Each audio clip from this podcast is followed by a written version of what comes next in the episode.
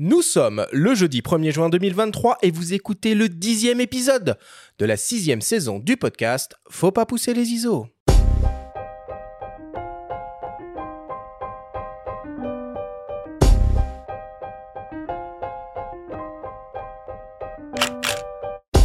Bienvenue sur Faut pas pousser les ISO, le podcast hebdo pour tous les passionnés de photos et de vidéos. Je suis Arthur Azoulay, j'anime cette émission avec mon ami le journaliste Benjamin Favier. Cette semaine, on parle de la photo noir et blanc prise avec un appareil monochrome. Nous recevons de nouveau et pour notre plus grand plaisir le photographe Jean-Christophe Béchet, avec qui nous allons essayer de comprendre pourquoi le noir et blanc fascine tant les photographes et quels sont les avantages à utiliser un boîtier 100% monochrome. Cette émission est présentée par le Pentax K33 monochrome, le réflexe conçu par Ricoh Imaging exclusivement dédié à la prise de vue en noir et blanc. Et ben voilà, 10, 10 tout rond, tout pile. C'est la dixième émission de cette saison 6. Benjamin, toujours un plaisir de t'avoir euh, le matin, le mardi matin, quand on enregistre au studio. Comment vas-tu aujourd'hui? Eh ben, tout va bien, Arthur. Alors, par contre, je me posais une question en venant euh, ce matin, parce que mardi matin très ensoleillé, est-ce que l'absence totale de nuages est un atout, est exploitable pour les aficionados du noir et blanc? Oh bah ça, on va en parler avec euh, Jean-Christophe hein, tout au long de tout au long de l'émission. Salut Jean-Christophe, merci d'avoir accepté de nouveau notre invitation à venir causer dans la petite boîte avec nous. Bonjour, c'est avec volontiers que je suis là. Avec volontiers. Mais qui est ce volontiers Alors Jean-Christophe, je vais quand même te représenter à nos auditeurs pour ceux qui ne te connaîtraient pas et qui vivraient dans une caverne. Euh, tu es auteur-photographe et tu es représenté par la Galerie des photographes à Paris. Tu es un photographe touche à tout qui travaille aussi bien en couleur ou en noir et blanc, aussi bien en argentique qu'en numérique, aussi bien en 24-36 que en moyen format et même en Polaroid. On en a parlé beaucoup la semaine dernière. Je savais pas que tu bossais en Pola. Oui, oui, j'ai fait beaucoup de Polaroid à la fois professionnel et amateur. Les deux gammes. Ton approche photographique est double. Le réel d'un côté avec ce que tu appelles des documentaires poétiques et des paysages habités pour ta photo de rue. Et de l'autre côté, ton travail sur la matière photographique et la spécificité du médium. Tes photographies ont été montrées au public dans plus de 60 expositions et de prestigieux festivals, comme par exemple les Rencontres d'Arles ou encore le Mois de la photo à Paris. Depuis le début de ta carrière, tu as publié plus d'une vingtaine de beaux livres et initié plusieurs séries comme Les Carnets ou Frenchtown. Le 27e, intitulé Sauvage Matérialité, est en cours de préparation avec une campagne de financement participatif ouverte encore pendant quelques jours sur la plateforme Ulule. Ce projet, qui accompagne une future exposition à la BNF en octobre prochain, se veut comme la synthèse de 20 années d'expérimentation de la matière photographique née de l'intérêt pour l'accident dans l'image.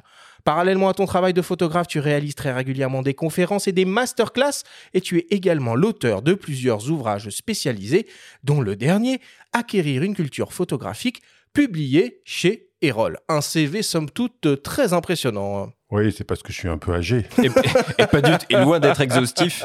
Et loin d'être exhaustif comme d'habitude. En fait, le dernier livre, il y en a eu un chez Hachette qui s'appelle Photographie esthétique, pratique et technique. Donc un gros livre de 500 pages qui, qui fait le tour de la photographie que j'ai pas fait tout seul. Hein, le titre fait un peu peur. Le titre fait un peu peur. Le nombre de pages aussi. Le hein. nombre de pages aussi, mais les retours sont plutôt bons pour l'instant. Donc voilà, ce, ce, ce livre, je le signerai à la foire à la photo à Bièvre le dimanche 6 eh. ah bah, ce week-end, ce week-end, ce week-end. Et tu peux, tu peux nous dire un mot sur ton projet de financement participatif, euh, Sauvage Matérialité. De quoi s'agit-il? Oui, en fait, j'ai toujours aimé travailler au labo, au labo argentique, au labo numérique. Et quand on travaille au labo, on a souvent des erreurs, des accidents, des choses qu'on n'aime pas. Et puis petit à petit, je me suis aperçu que c'est dans cet espace un petit peu incertain que je trouvais une forme de poésie et de matérialité qui m'intéressait. Comme je disais souvent, c'est assez rare de qu'une photo ratée soit plus réussie qu'une photo réussie, mais quand elle est plus réussie, elle est vraiment plus réussie. Et j'avais déjà traité un peu cette question dans un livre qui s'appelait Les vues numéro zéro en 2006 sur les amorces de films, et en fait noir et blanc uniquement. Justement, on va en parler un peu tout à l'heure, le noir et blanc permettait cette espèce d'expérimentation au labo, ces photos voilées, ces photos un peu abîmées. Oui, l'imperfection qui, qui aboutit à quelque chose de réussi. Voilà, j'avais peur qu'avec le numérique, euh, on perde cet aspect-là, et je me suis aperçu que j'ai fait plein d'erreurs et que j'ai eu plein de mauvaises surprises et de bonnes surprises, et que le numérique m'a réouvert une autre voie de, de ça. Alors que c'est à la fois de l'expérimentation, de l'erreur, de l'accident. Et l'idée, c'est vraiment de rester dans la matérialité photographique, donc notamment des tirages qui sont à la fois numériques et argentiques, des tirages qui ont vécu plusieurs vies euh, en partant des plaques de mon arrière-grand-père. voilà. Donc l'idée, c'est un voyage dans l'histoire de la photo et dans les procédés. Parce que la photographie est un domaine qui s'étend de plus en plus, contrairement à ce qu'on croit, le numérique a redonné une nouvelle matière à la photo par le fait qu'on puisse imprimer sur plein de supports qu'on n'avait pas avant, par le fait qu'on puisse faire des négatifs grand format pour tous les procédés anciens. Les procédés anciens sont revenus, notamment en noir et blanc, grâce au numérique. Donc c'est un peu tout ça que j'explique. Il y a deux entretiens dans le livre. Il y a des photos qui essayent de démontrer en quoi la photographie est un art spécifique avec une matérialité unique. Bon, ben, écoute, c'est parfait. On pouvait pas faire, on pouvait pas rêver meilleur pitch pour euh, ce projet. Messieurs, je vous propose que l'on démarre cette émission et on attaque comme d'habitude avec le Flash Actu.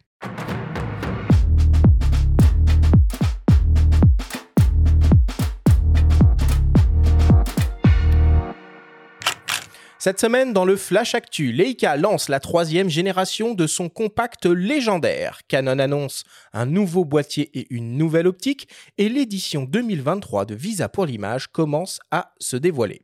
Le Flash Actu vous est présenté par Fox.fr, le site des spécialistes de l'image. Leica lance la troisième génération de son célèbre compact expert à focale fixe et capteur 24-36 mm. Le Q3 exploite désormais un nouveau capteur, celui utilisé dans le M11, de 60 millions de pixels qui offre trois définitions, 60, 36 et 18 millions de pixels grâce à la technique du pixel binding et qui est associé au processeur Maestro 4. L'appareil peut monter jusqu'à 100 000 ISO et dispose d'une obturation mécanique jusqu'au 1 2 millième de seconde et jusqu'au 1 16 millième de seconde grâce à une obturation électronique. On retrouve aussi le nouveau autofocus hybride à détection de phase et de contraste avec détection du sujet qui provient probablement de l'Umix dans le cadre de la L-Square Alliance. Le boîtier fait également la part belle à la vidéo avec la présence du 8K C8K 30p 420 10 bits et via la sortie HDMI, on accède à du 422 et au Apple ProRes en Full HD 60p.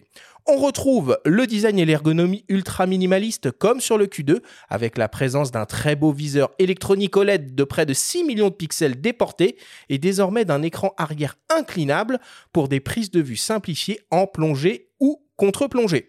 L'appareil est protégé contre les intempéries avec la certification IP52. Le boîtier intègre aussi la recharge par induction avec l'utilisation de la poignée optionnelle et de la base de recharge. Niveau optique, on retrouve le grand angle Sumilux 28 mm f1.7 asphérique.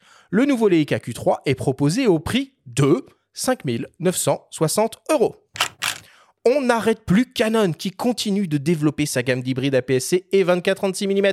Aujourd'hui, le constructeur annonce un nouveau modèle entrée de gamme APS-C, le R100. Au programme, un boîtier ultra compact et léger équipé d'un capteur APS-C de 24 millions de pixels non stabilisé, associé au processeur d'image Digic8 capable de monter jusqu'à 12800 ISO et affichant une cadence de 3,5 images par seconde en rafale. On retrouve le dual pixel avec détection et suivi des animaux et véhicules. En vidéo, on dispose de la 4K 30p et un ralenti 120p en HD. Niveau ergonomie, l'EOS R100 est très léger et affiche sur la balance 336 grammes avec batterie et carte mémoire. Il dispose d'un viseur électronique et d'un écran arrière fixe. Parallèlement, Canon annonce aussi une nouvelle optique Pancake, un 28 mm f2.8 STM RF, capable de couvrir donc le format 24-36 mm. L'objectif pèse seulement 120 grammes et mesure moins de 2,5 cm d'épaisseur. Le nouveau Canon EOS R100 sera disponible début juin et proposé en kit avec un RFS 18 45 mm au prix de 699 euros et le Canon RF 28 mm f2.8 STM RF sera disponible en juillet et proposé au prix de 359 euros. Et enfin, pour terminer, la 35e édition du Festival international du photojournalisme Visa pour l'image se déroulera du 2 au 17 septembre prochain dans la ville de Perpignan. Au programme, ce sera pas moins de 25 expositions offertes aux visiteurs, avec notamment la présence du travail de Yann Berry de Magnum Photo avec son projet Water, de Gilles Clark pour euh, l'Ocha et le New York Times avec son projet Sans eau, nous mourrons, de Tyler X pour le New York Times avec son projet Bakhmut, une ville en guerre, de Paolo Pellegrin pour Magnum Photo avec une rétrospective de toutes ses expositions à Visa, et de Natalia Saprunova, la lauréate de la bourse Canon de la femme photojournaliste en 2022. Outre les expositions, on retrouvera également les fameuses soirées de projection au Campo Santo, les nombreuses remises des prix, des rencontres avec des photographes, des tables rondes et des lectures de portfolio.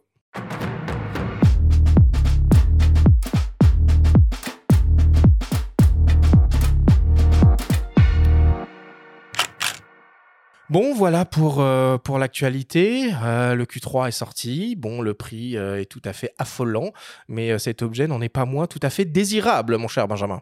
Oui, j'ai toujours désiré avoir un Q2. J'espérais que le Q3 serait moins cher. Eh bien non, eh bien non, il est encore plus cher. Ah ouais, je crois que c'est mort. Non, mais c'est intéressant les évolutions qu'ils ont apportées, notamment le petit écran euh, inclinable de la part de Leica, c'est assez, assez, innovant. Moi, l'induction, je trouve ça cool. L'induction, ouais, ça va. C'est moderne. Euh, c'est plutôt moderne, surtout que je crois que le Q2 se rechargeait pas en USB, donc euh, rien que ça, enfin, ils apportent du coup la recharge USB plus l'induction. Ok. Non, puis parlons un peu photo quand même. Le capteur de 60 millions qu'on connaît, qu'on a vu sur des boîtiers Sony, puis qu'on a vu sur le M11, est un très très beau capteur. Et cet autofocus hybride à détection de phase qui fait son apparition. la F à détection de phase. Et puis il y a surtout ce 28 mm 1.7 qui est une optique que j'aime énormément. Et l'augmentation de la définition permettra de le transformer en 50 ou en 70 avec mmh. une définition euh, raisonnable. Donc ça en fait un appareil plutôt euh, polyvalent. Mais il faut y mettre le prix, évidemment. Ouais. T'es fan, toi, des Leica Q ou pas Oui, oui, absolument. Oui, oui. Enfin, bon, je suis plutôt. T'as craqué ou t'as pas craqué? Non, parce que j'ai un M, donc euh, ah. je vais pas. Ah, c'est pas pareil, c'est pas pareil. oui, mais bon, voilà. Donc, mais c'est vrai que je trouve que c'est un super boîtier, et surtout bon, euh, qui perd pas de sa valeur. Donc c'est vrai qu'il est cher à l'achat, mais qu'il est, il se, il se revend facilement. Donc finalement, c'est un investissement qu'on retrouve, ce qui n'est pas toujours le cas avec toutes les marques. Donc c'est pour ça que je défends un peu ce boîtier. Je l'ai conseillé à pas mal de monde. Après, euh, alors l'induction, c'est quoi? Bah, c'est comme ton téléphone, c'est-à-dire qu'en gros, tu poses le boîtier sur une espèce de petit plateau qui est installé sur ton bureau, ça recharge tout seul, sans fil. D'accord, oui, bon, ah, si on veut. Donc, euh, Ça sert aussi à faire cuire des pâtes avec une plaque à induction, si tu veux. Mais c'est intéressant parce qu'on a, on a, le café. on a le laïcaïste puriste qui rencontre le, le laïcaïste moderne de 2023. Et effectivement, bah, Leica se met quand même à la page. Donc, qui peut le plus, peut le moins, finalement. Bah, en fait, oui, oui, oui et, non. Parce que on, peut ne pas s'arrêter. On, peut ne pas, on peut ne pas s'arrêter sur cette caractéristique. Bah, on peut oui, oui, non, mais c'est vrai que. Non, mais je vous entendais. Ou la vidéo en interne, on. Le décrire, moi, j'ai conseillé à beaucoup de gens. Je connais beaucoup de gens qui l'utilisent. Peu de gens font de la vidéo avec. Donc, euh, c'est vrai que moi, je pense qu'on pourrait très bien se passer de la vidéo dedans et de plein de choses et en faire un boîtier plus simple. Euh, et moins cher. Peut-être moins cher. Et voilà. Mais après, un, euh, M radical, hein, le M60 sans écran. Oui, oui, mais d'ailleurs, pas moins cher du tout. Il n'était pas moins cher. Plus 10 000 euros. Et puis c'était un M. Non, il ne s'agit pas de tomber dans un autre extrême, quoi. Il s'agit juste d'offrir une offre alternative et c'est vrai que, bon, euh, c'est. Mais l'essentiel, cet appareil, c'est sa qualité, sa facilité d'emploi. Et moi, je, voilà, et c'est vrai qu'il a. Et l'optique fixe. Il a une pérennité, l'optique fixe. Le prix, finalement, il faut le voir à l'aune aussi de la qualité de l'optique qui a demeure. C'est quand même une très, très belle donc, C'est vrai que, bah, et puis, moi, c'est ce que j'ai dit depuis des années et que tu viens de rappeler c'est qu'un 28 peut devenir un 35, un 50, un 70 en... quand on a une réserve de pixels et que ça évite d'avoir des zooms et que ça évite plein de choses et que le recadrage fait partie désormais de la palette classique euh, du photographe. Oui, et puis ça tombe pas si mal finalement avec cette émission parce qu'on sait que Leica avait sorti une version monochrome euh, de du Q2 et euh, il y a de très fortes probabilités que dans les mois ou peut-être années à venir, on retrouve une déclination monochrome de ce nouveau Q3. On peut le supputer, en effet. Bon. Est-ce qu'il y a euh, d'autres actualités, Benjamin, que tu aurais voulu évoquer cette semaine? Oh bah Déjà, juste euh, un mot sur, euh, sur Visa. moi, j'attends avec impatience la grande rétrospective qu'ils vont consacrer aux travaux de Paul Pellegrin, hein, membre de mhm. l'agence Magnum, qui est un photographe que moi j'aime particulièrement. C'est un des longs compagnons de route de, de Visa. Et, puis il y aura aussi euh, une, expo qui est prévue sur la révolte des femmes en, Iran. Hein. C'est un des événements majeurs de l'année. Enfin, on parle beaucoup de la guerre en Ukraine, mais il se passe quand même des choses aussi de ce côté-là. Et euh, cette année, Jean-François et ses équipes prévoient aussi de revenir sur l'intelligence artificielle, suite à ce qui s'est passé évidemment euh, il y a deux ans, désormais que Jonas Pendixen et tout ce qu'on voit un petit peu dans divers festivals, notamment les Sony World Photography Awards, une intelligence artificielle qui est parfois utilisée de manière abusive. Là, il y aura a priori des débats autour de ça lors de la prochaine édition. Bon, et moi je veux juste euh, préciser, on l'a évoqué euh, avant ce, flash actu, ce week-end, hein, donc euh, samedi et dimanche, pour les fans de photos, les fans de brocante et les fans de saucisses frites. Il y a On te voit venir. la foire, euh, comment ça s'appelle? La foire internationale de la photographie de Bièvre, je crois que ça s'appelle comme ça. Voilà, on dit Bièvre. Bièvre, en, tout, cas, c'est à Bièvre. Bièvre, euh, c'est super cool. Enfin, c'est euh, généralement, il fait super beau. Il y a plein de plein d'exposants qui viennent de toute l'Europe proposer du, du matos ancien et moins ancien. On peut se faire signer un bouquin par Jean-Christophe Béchet. Enfin voilà, c'est un samedi de rêve, quoi. Voilà, un dimanche. Un dimanche Aussi, parce qu'en fait, c'est plutôt le dimanche. Enfin, le samedi, c'est. si tu veux faire les affaires, faut venir le samedi matin très tôt. Mais Bièvre est maintenant quand même aussi autant orienté image que matériel. Il y a beaucoup d'expos. les expos, c'est le dimanche. Et euh, tous les livres, il y a aussi beaucoup de tirages euh, anciens, des livres. Et toute cette partie-là, qui pour être franc m'intéresse beaucoup plus, c'est le dimanche. Donc moi, j'y serai le dimanche à la librairie de Bièvre pour la signature de ce, de ce nouveau livre chez Hachette. Mais euh, je pense qu'effectivement, le dimanche est un jour où on a à la fois le matériel et à la fois l'esthétique. Effectivement, le samedi est mieux si vraiment on veut chercher des choses. Euh, il faut y aller à 4 heures du matin voilà, les camions, mais sinon le, du camion. je conseille plutôt le, le, dimanche pour une vue complète de la photographie et technique et esthétique. Bon, allez, on clôt le flash actu euh, là-dessus. On passe à la suite. Benjamin, comme d'habitude, c'est le moment de ta chronique hebdomadaire, de ta story, et cette semaine, tu nous parles d'une série d'autoportraits cultes signés Samuel Fosso pour la première fois exposée dans une galerie d'art. La story vous est présentée cette semaine par le Pentax 433 monochrome, l'art de la prise de vue en noir et blanc.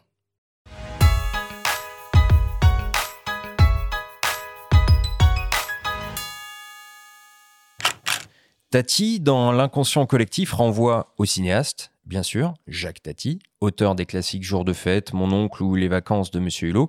Mais Tati, c'est avant tout la célèbre enseigne de vente de textiles et bazar bon marché, ornée de son logo composé de carrés roses et blancs au motif Vichy. En 97, alors que l'activité était encore florissante, la marque, pour fêter ses 50 ans d'existence, demande au photographe Sedou Keita Malik Sidibé et Samuel Fosso de tirer le portrait des clients en magasin, en noir et blanc, selon la tradition des studios africains. Les deux premiers s'exécutent, tandis que Samuel Fosso se détourne de la commande initiale. Il réalise 10 autoportraits couleurs, incarnant tour à tour un golfeur, un businessman, un rocker ou une bourgeoise, en utilisant des étoffes et accessoires du magasin. Pour l'artiste franco-camerounais, c'était une manière de se démarquer de ses deux compères maliens et de ne pas dénaturer sa démarche photographique. Samuel Fosso. Alors, on nous avait proposé de faire comme on faisait au studio en Afrique. Bon, moi-même, en tant qu'artiste, comme appelé, je trouve que euh, je dois faire ce que ce que je suis, parce que je faisais autoportrait. On m'a découvert autoportrait, je dois faire autoportrait. Et Seydou Keita et Malik Sidibé ont fait comme on, fait au studio. Et c'est parce que c'est aux photos des studios qu'on les a découverts aussi. Donc je voyais que la différence de moi est le portrait. Et c'est pour cela que j'ai décidé de faire le portrait. Cette série est exposée en ce moment à la galerie Christophe Persson en plein cœur de Paris. Et parmi ces autoportraits hauts en couleur, il y en a un qui lui tient particulièrement à cœur le chef Afrique, le chef africain qui a vendu, le chef africain qui a vendu l'Afrique. C'est ça qui me tient au cœur par rapport à ces histoires. L'histoire entre euh, l'esclavage au moment que les Occidentaux euh, prenaient les Noirs africains euh, pour les vendre aux États-Unis. Et à un moment donné, quand ça a diminué, et même le chef d'Afrique profite de cette occasion on livrait aussi des hommes de leur euh, propre euh, citoyens aux blancs pour revendre, avoir de l'argent. Donc, c'est ça que l'histoire me tient au cœur. Et puis, la photo aussi m'importe très important par rapport à notre histoire africaine. Découvert lors de la première édition des rencontres de Bamako en 94, Samuel Fosso mesure le chemin parcouru et se réjouit de la place de plus en plus importante occupée par les photographes africains sur la scène contemporaine internationale. Les photographes africains prennent grande place dans le monde. Auparavant, même moi, quand j'ai rencontré même ceux qui ont organisé comme François Huguier, et Bernard Descartes, d'abord, qui m'a découvert, qui était aussi mon premier agent, croyait que c'est une chose qui n'allait pas dépasser dans deux ans. Il me disait, dans deux ans, euh, l'histoire là va disparaître. Alors c'était le contraire, ça a pris au, plus tôt ampleur. Et ça a diversifié jusqu'aujourd'hui, ça fait déjà presque, je sais pas, 30 ans en allant, et que les photos, photos africains continuent à prendre place dans le monde entier et augmenter aussi. La valeur s'augmente et les demandes se demandent plus que même euh, ce que mon agent pensait avant. Propriétaire de la galerie éponyme qui accueille la série de Samuel Fosso et directeur du département d'art contemporain africain chez Arcurial, Christophe Persson souligne le côté précurseur de Samuel Fosso grâce à la manière dont il a rompu avec une certaine tradition du portrait. Aujourd'hui, dans l'écosystème de l'art contemporain africain, on constate que en photo, mais c'est le cas en peinture aussi d'ailleurs, il y a une place qui est très très importante qui est accordée au, black portrait, en fait, au portrait noir, et donc euh, qui consiste à, représenter des personnes de couleur par des artistes eux-mêmes d'origine africaine, qu'ils soient africains ou, peut-être américains. Et donc, euh, ça permet d'avoir une représentation de ces personnes noires d'une façon totalement non exotique alors que le public euh, d'amateurs d'art euh, occidental, que ce soit les institutions ou, les collectionneurs, euh, avait plutôt au travers de, l'art orientaliste l'habitude de voir des, personnes plutôt exotisées en fait et représentées de façon assez servile ou assez assez sexuelle ou assez exotique en fait. Et donc Samuel Fosso, en, en représentant ces personnages de la diaspora qui étaient habillés en fait comme des personnages occidentaux, a complètement cassé ce code et donc Aujourd'hui, c'est un artiste qui est beaucoup dans les institutions et assez peu sur le marché, mais je pense que beaucoup d'artistes contemporains qui font de la photographie pourraient se revendiquer en fait de Fosso. Donc voilà, c'est pour ça que je pense qu'il est très important parce qu'il a, il a ce sujet 25 ans avant tout le monde. Donc en ça, il a, été vraiment le premier. L'emblématique magasin situé à Barbès a fermé ses portes il y a deux ans, mais vous pouvez découvrir la série Tati de Samuel Fosso à la galerie Christophe Persson jusqu'au 17 juin.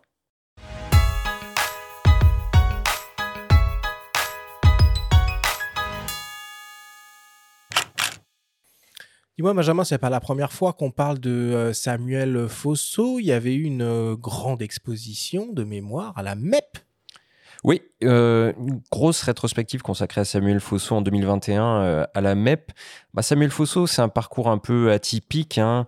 il a grandi en étant en partie paralysé des jambes et il a fini par être guéri par son grand-père, qui voulait être guérisseur. Son grand-père voulait lui mhm. transmettre ça. Puis bon, euh, la vie a fait que la guerre du Biafra, il est parti du Nigeria parce que ses parents étaient nigérians. Il est né au Cameroun et il est parti en Centrafrique. Il a découvert, euh, il a été apprenti dans un studio photo, les studios photo euh, africains traditionnels qui proposaient des portraits noirs et blancs. Et c'est comme ça qu'il a été de fil en aiguille découvert par le photographe Bernard Descamps en remportant le premier prix euh, à la Biennale de Bamako en 94 lors de la première édition. Et c'est pour ça que il a été découvert en même temps que Malik Sidibé, Sedou Keita.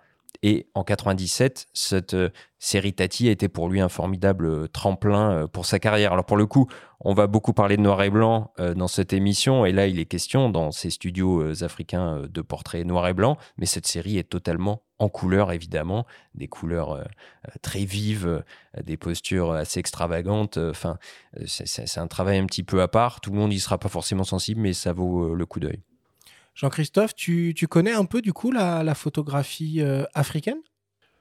Ah oui, oui, je la connais même relativement bien, disons, parce que j'ai quand même habité deux ans au Cameroun. C'était un petit clin d'œil pour toi aussi. Voilà, et je prépare un prochain. voilà, mes premières photos ont été faites entre le Mali, le Niger, le Burkina, le Cameroun. Et je travaille en ce moment pas mal avec une galerie qui s'appelle RZ, qui présentera mes photos à Arles cette année encore. Je suis très fier en compagnie de François Huguier, de Malik Sidibé. Voilà. Donc, il a des. Et je suis très, entre guillemets, sensible à la photographie africaine. J'ai toujours été. Surtout, je pense qu'une fois qu'on a vécu dans certains pays africains, on reste un peu attaché à ce. Voilà, cette culture, à cette ambiance. Alors, sur la photo de. Voilà, il y en a, il y a beaucoup maintenant de photographes africains qu'on voit. Et et c'est vraiment très bien et ça apporte une, une, ouverture de la photographie sur des, sur des espaces qu'on connaissait mais qu'on voyait effectivement toujours à travers les yeux occidentaux. Moi le premier quand j'ai photographié l'Afrique, mais ça ne veut pas dire que l'œil étranger n'est pas intéressant pour autant. Moi, je serais ravi que aussi euh, il y ait beaucoup d'Africains qui photographient la France. Voilà, parce qu'il ne faut pas non plus cantonner les Africains à photographier qu'eux-mêmes ou que l'Afrique. Donc, euh, on a tout à fait le droit et le devoir même de photographier les autres. Moi, je, là, je rentre du Brésil. Ben, je pense que je peux photographier le Brésil sans être brésilien. Je peux photographier l'Afrique sans être africain. Et j'aimerais bien que les photographes de ces pays-là viennent nous montrer la France. Moi, c'est plutôt ça qui me manque, c'est la mmh. France des projets ou la France vue par des gens qui n'ont jamais mis les pieds en France, qui découvrent euh, notre pays et qui ont beaucoup de choses à nous apporter avec une vision euh, directe, fraîche et un peu euh, renouvelée. En tout cas, si vous voulez en savoir plus sur Samuel Fosso, il y a un photopoche qui lui est consacré, numéro 168, dans la fameuse collection éditée par Actes Sud, et avec notamment une très belle biographie documentée de Christine Barthes. Bon, eh ben écoute, merci beaucoup euh, Benjamin pour, euh, pour cette story et euh, l'histoire de l'exposition de Samuel Fosso. On fait une petite pause, une petite respiration avant d'attaquer notre grande discussion avec le photographe Jean-Christophe Béchet sur la photographie noir et blanc. On revient dans quelques secondes après une courte publicité. MPB, partenaire historique du podcast Faut pas pousser les ISO, la plus grande plateforme en ligne du monde pour acheter, vendre et échanger du matériel photo et vidéo d'occasion. C'est aussi et surtout le moyen le plus sûr et responsable de le faire. Chaque article est vérifié et approuvé par un spécialiste avant d'être mis en vente sur le site. Et chaque article est accompagné par une garantie de 6 mois à l'achat. Pour découvrir MPB et ne plus avoir de mauvaises surprises avec du matériel défaillant à l'arrivée, comme sur beaucoup de sites, vous pouvez utiliser le lien qu'on a mis en description de ce podcast et sur notre site.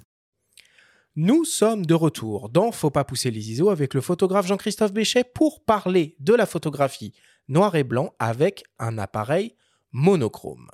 Alors, avant d'entrer dans le vif du sujet, on va essayer finalement de s'interroger sur la fascination des photographes, toujours de nos jours, pour la photographie noir et blanc. Dans le temps, le noir et blanc était une contrainte, car finalement la photographie couleur n'existait pas.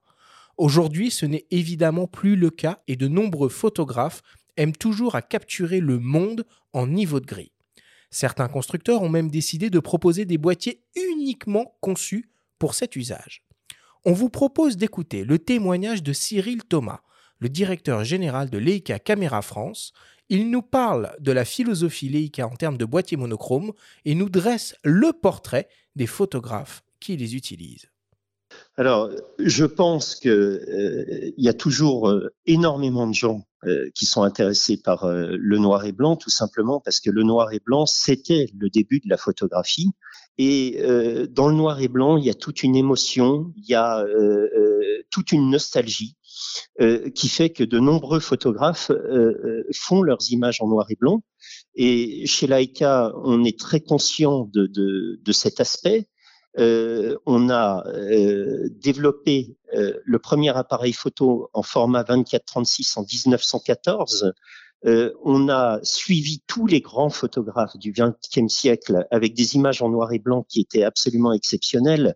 Et de nombreux grands photographes du XXe siècle utilisaient des Leica, comme de nombreux grands photographes du XXIe siècle. Et euh, du coup, on a, euh, je dirais, une passion naturelle pour le noir et blanc chez Leica.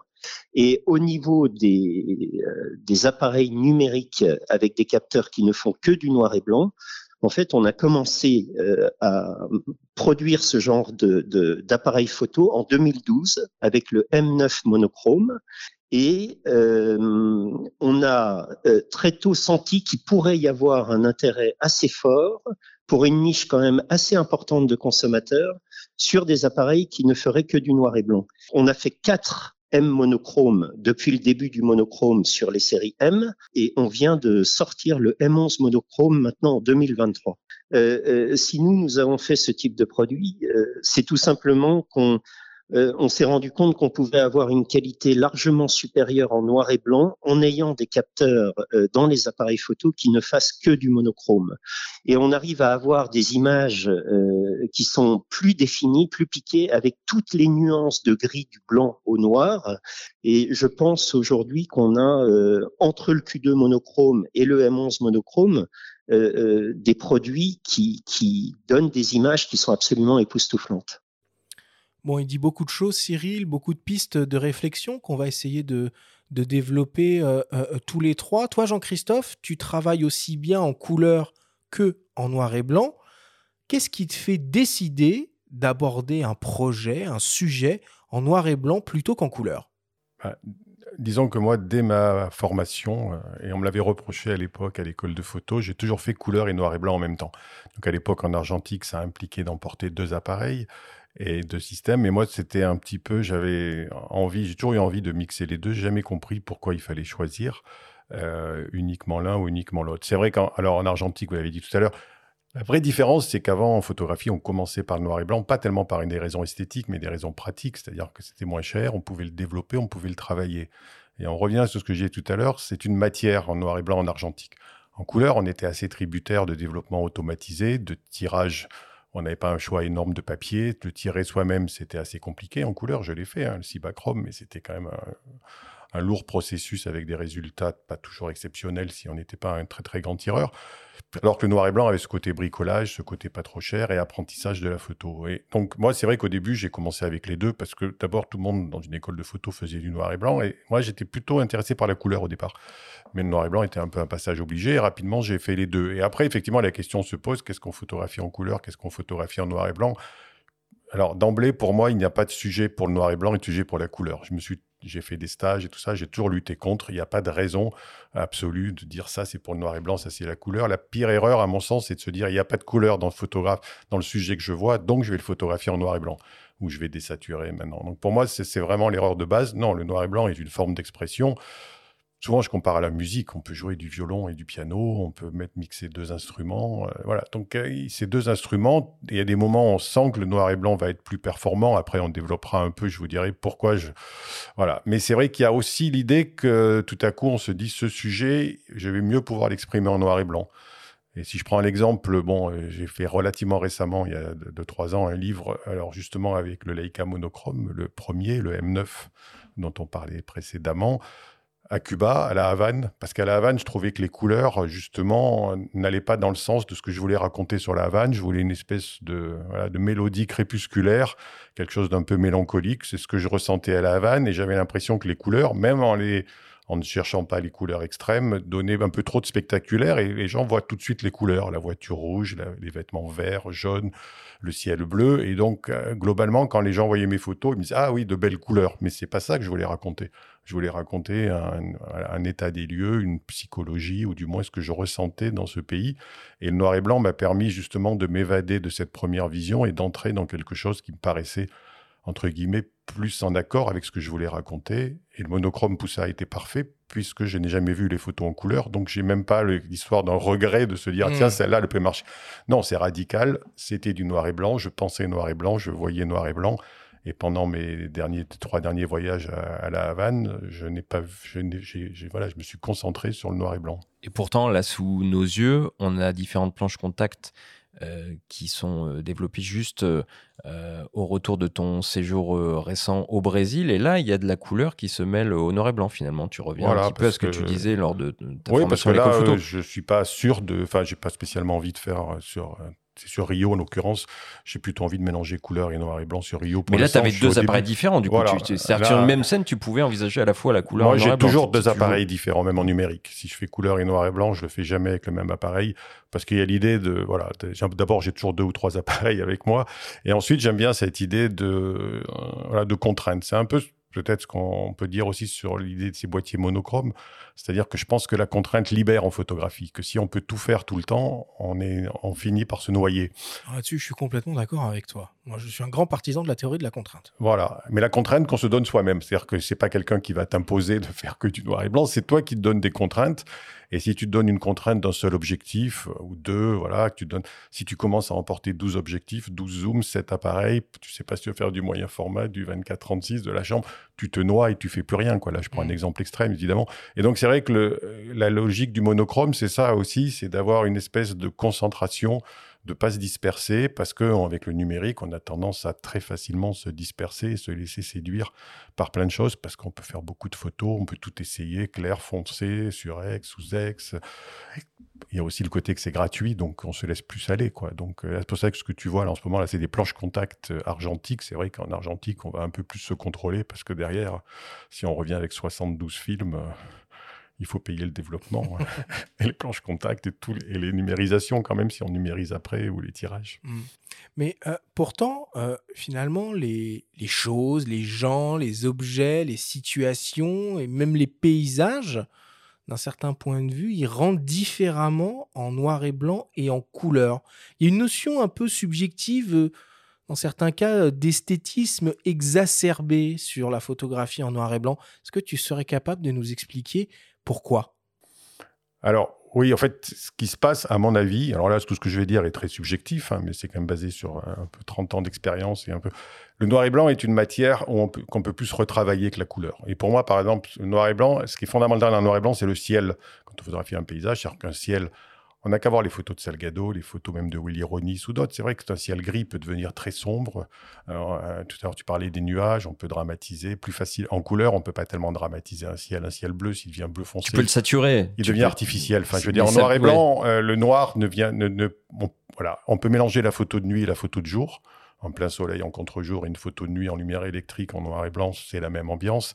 Enfin, on a une souplesse de travail et donc effectivement une possibilité d'esthétisation. Mm. Après, en couleur, je vois énormément d'esthétisation actuellement, avec en poussant les curseurs de saturation, en essayant des, des traitements aussi. Mais la vraie différence pour moi, euh, euh, pour le noir et blanc, c'est cette capacité, effectivement, notamment sur les ciels.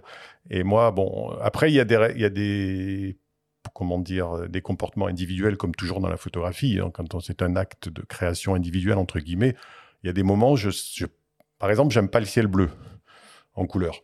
J'ai un vrai problème avec, je trouve que le ciel bleu est une erreur photographique dans beaucoup de cas. C'est la nature quand même. Si un jour il, il fait beau, tu Donc pour ça, par exemple, toutes mes Tu photos de montagne, euh, la montagne avec du ciel bleu, pour moi, c'est pas la montagne. Quoi. Mm. Vraiment, ça me plaît pas. Donc c'est tout, c'est tout bête. Quoi. Donc je fais du noir et blanc. En fait, ce qui va souvent me guider à faire du noir et blanc, c'est dès qu'il y a beaucoup de soleil, dès que le ciel est bleu ou qu'il y a le contraste, j'ai plus, j'ai plus une euh, vision du monde noir et blanc. En revanche, alors souvent c'est un peu le contraire d'autres personnes, dans des ambiances très douces, avec des, lu- des lumières un peu, euh, voilà, du, brouillard ou des choses comme ça. Là, je retrouve une vraie appétence pour la couleur. Voilà, ça peut être noir et blanc, mais, c'est- surtout le projet que je mène au bout. Quoi. Si j'ai envie de raconter une histoire, et souvent j'ai envie de raconter une histoire moyenne, en- à la fois en couleur et en noir et blanc, parce que je trouve que les deux se renforcent et qu'on a deux vocabulaires à notre disposition. Pourquoi se priver de l'un enfin, si on n'a pas envie quoi? Oui, mais c'est là que le numérique a justement tout son intérêt, c'est que tu peux faire les deux si tu le souhaites. Alors pourquoi se radicaliser ou être snob quelque part en, en optant que pour un, boîtier monochrome?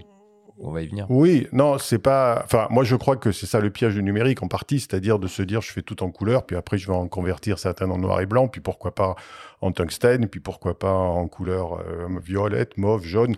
Tout marche, quoi, en fait. Voilà. Et puis on se noie dans une espèce d'océan de retouches euh, et on regarde les photos à froid et on se dit mais qu'est-ce que j'ai On peut fait trouver sa voie aussi en, en multipliant les essais. on peut trouver. finir par non, trouver mais moi, sa- je pense patte. que chacun a sa lecture. C'est vrai que dans l'absolu, le numérique facilite les choses. Bon, après, quand on voit les grandes œuvres noir et blanc faites par des gens qui avaient que des films noir et blanc, j'ai pas l'impression qu'ils aient beaucoup souffert. Et quand Ah on bah voit, ça, c'est sûr. quand on voit ces expos, personne se dit ah c'est dommage qu'il n'y ait pas de couleur. En fait, voilà, c'est un peu aussi la particularité de la photo, c'est-à-dire personne quand il voit une expo noir et blanc de. encore Oui, il y en a fois, qui ont résisté aux sirènes du numérique. Hein. Salgado a fait toute sa carrière quasiment sur, sur le noir et blanc. Oui, oui, parce qu'il a préféré en argentique Mm. et après en numérique, euh, parce que ça correspondait mieux à ce qu'il voulait exprimer, notamment par les tirages, par euh, la dramatisation. Et, et il, y a cette, euh, il y a cette souplesse. Après, le fait d'avoir un boîtier noir et blanc, est-ce du snobisme ou de la sagesse? Ça, je te laisse euh, le choix. Pour moi, Ce c'est la, sera la question qui tue. pour moi, c'est la sagesse. C'est-à-dire, c'est de se connaître. C'est de se connaître. On est en numérique. Souvent, je prends cette image juste pour rire. On est devant un buffet monumental où Bah, tout c'est est bon. exactement ça. C'est la grande bouffe. Et voilà. Et si tu prends de tout, finalement, t'es pas plus heureux parce qu'après t'es malade, t'as pris 30 kilos et t'as du ça. cholestérol. Voilà. Faut et savoir en se rationner Et soi-même du coup, si ton buffet est juste avec un petit buffet noir et blanc et un petit buffet couleur, tu prends juste un peu d'entrée et un peu de dessert et après t'es super heureux. Oui, mais t'as un jour, t'as envie de poisson, t'as- le lendemain, t'as envie de légumes. Donc, si t'as tout Oui, mais le même appareil, euh, tu t'as le droit de changer d'appareil. Mais le, si, t'as- si chaque jour tu changes complètement On tes arrête les envies, métaphores maraîchères, s'il vous plaît, là. tu as raison. Non, mais c'est me vrai que faim. Non, mais c'est vrai qu'on est dans une forme de plaisir, donc c'est vrai qu'on n'est pas dans une forme de rationalité pure. C'est-à-dire que souvent, c'est pour ça que je compare à des choses autres que la photo, parce que des fois, on voit la photo comme quelque chose d'excessivement. Il faudrait qu'il y ait une raison absolue de faire du noir et blanc, une raison absolue de faire ça. Non, il y a une forme de plaisir et de se dire tout à coup, tiens, j'ai envie d'exprimer ça comme ça. Après, je comprends que des gens fassent de la couleur et passent en noir et blanc. Euh, Ça ne me gêne pas. Je pense dans tous mes stages où je travaille là-dessus, je dis à tout le monde, essayez de penser noir et blanc, parce que sur le terrain, on y reviendra peut-être, on fait pas tout à fait les mêmes photos quand on Mhm. pense noir et blanc et quand on pense couleur. Et alors, tu, tu parles de la transition aux couleurs au noir et blanc, mais il y a une espèce de, de, tendance depuis quelques années et un mouvement même, si on remonte encore plus, qui est de la colorisation. Finalement, alors on voit des, par exemple des films historiques qui sont proposés recolorisés. Il y a eu euh, un grand mouvement de colorisation à la main de tirage de tirage noir et blanc. Est-ce que tu crois, par exemple, que si Cartier-Bresson avait eu accès à la péloche couleur facilement, il aurait préféré la couleur au noir et blanc. Voilà, bon, je peux pas répondre à sa place. Deux, son point de vue sur la couleur était très simple. À l'époque, les couleurs, il n'y avait pas une gamme de couleurs énorme. Mhm. Euh, les films n'étaient pas très sensibles. Moi, j'en ai parlé avec Sabine Weiss. euh, elle faisait des photos de rue avec des films 12 ISO, donc euh, en, en couleur. Donc, ça change quand même la donnée. Quoi. Maintenant, on est à, tout à l'heure, tu disais 100 000, mais sans aller jusque-là, faire des photos par euh, 3200 ISO ou à 6004 ou à 12 ISO, ça ne demande pas la même dextérité. Donc, le- la couleur était très restrictive et les possibilités de tirage très faibles. Donc, on Et très obtenait cher. très cher, mais surtout très faible. On n'obtenait pas les couleurs qu'on voulait. Quoi. Par exemple, c'est pour ça que quelqu'un comme Bernard Plossu a fait tous ses tirages couleurs en fresson, qui était un autre procédé assez onéreux aussi, mais parce que sinon, on passait par des tirages très, très normalisés, qui étaient un peu antinomiques avec une idée artistique, si on, voilà, à part peut-être le Cibachrome ou quelques tirages euh, RA4 ex- exceptionnels. Donc, en fait, en couleur, on était un petit peu plus, euh, on, pouvait moins s'exprimer.